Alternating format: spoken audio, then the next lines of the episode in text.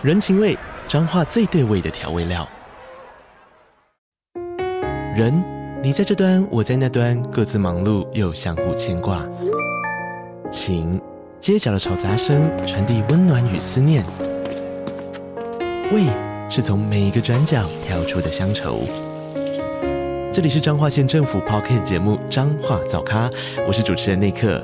从彰化大小事各具特色到旅游攻略，透过轻松有趣的访谈，带着大家走进最在地的早咖。准备好了吗？彰化的故事，我们说给你听。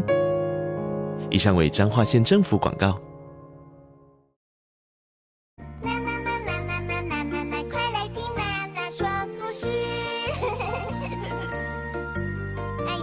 是的小朋友，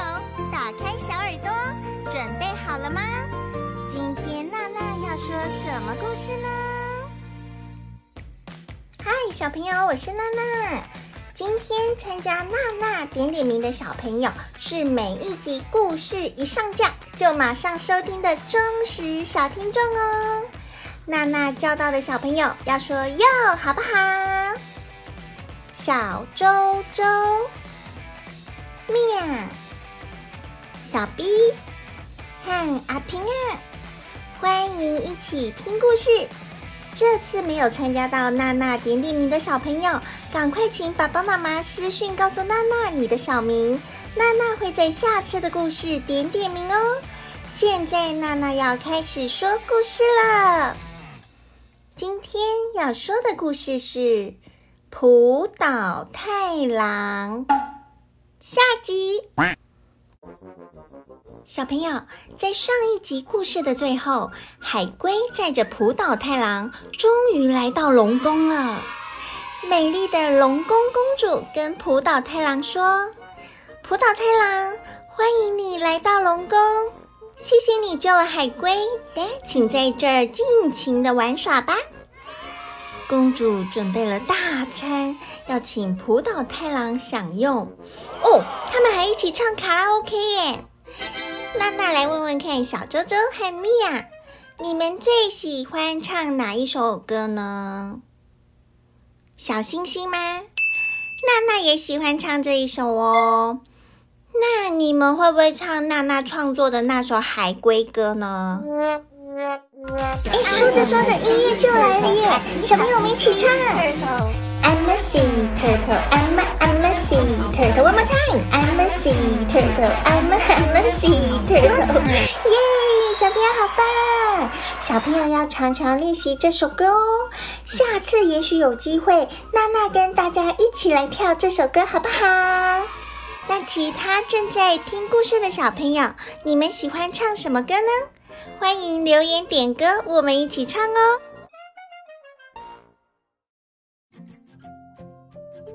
就这样，浦岛太郎在龙宫大吃大喝，享受了三天三夜后，忽然想到：哎呀，我来龙宫的时候，我忘记了，我没有告诉我的妈妈，哎，她一定很担心。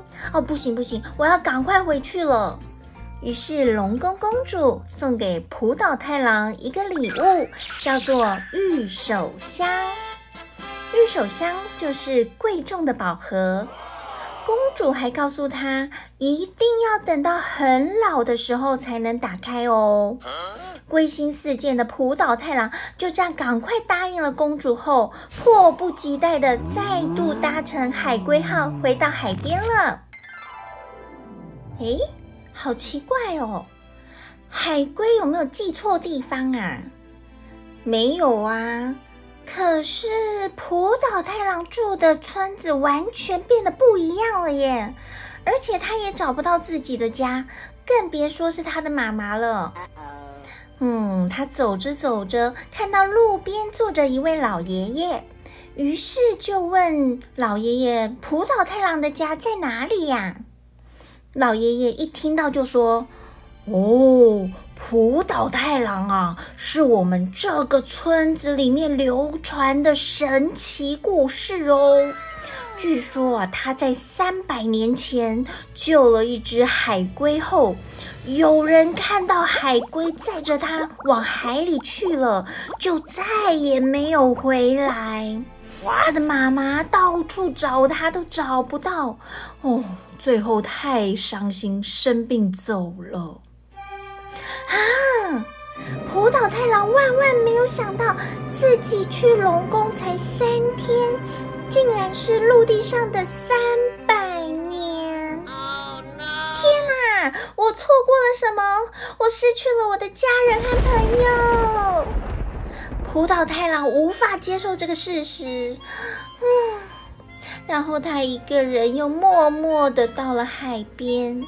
他望着茫茫的大海，不知道该怎么办才好。啊！他忽然想起龙宫公主送的御守箱，于是他想要打开这个宝盒。嗯，娜娜来问问看，小 B 和阿平啊，浦岛太郎可以打开这个宝盒吗？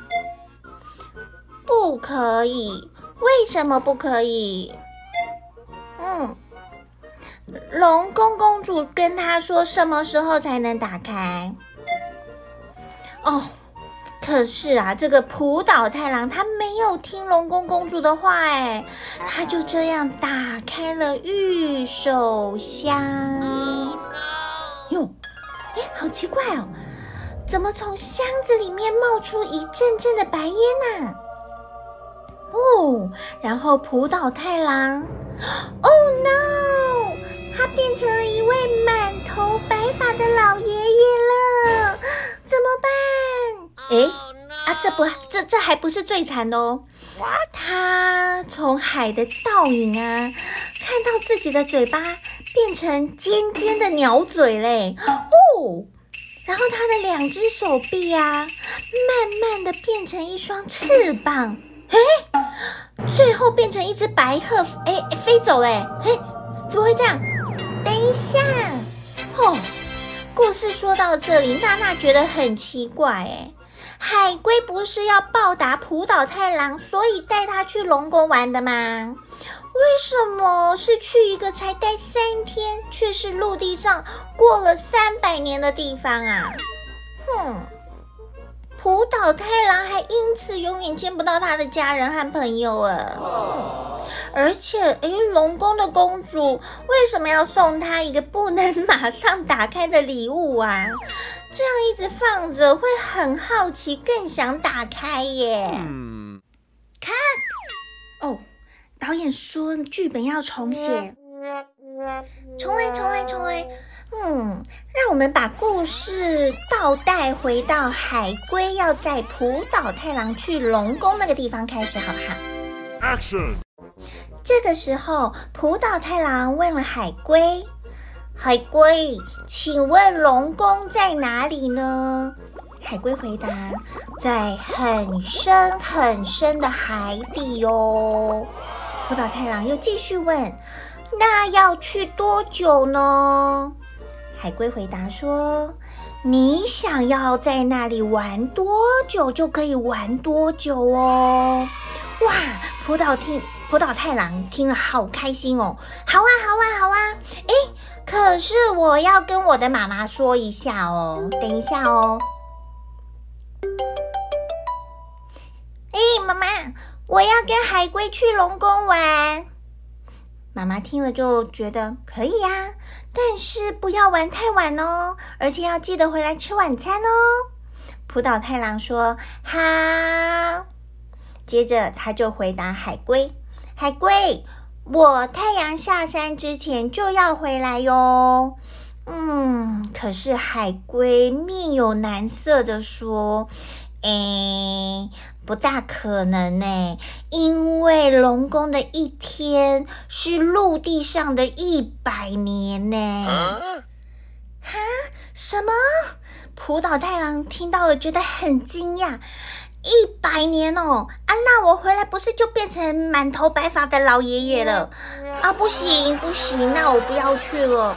谢谢你的邀请，那也帮我跟龙宫公主谢谢她一下。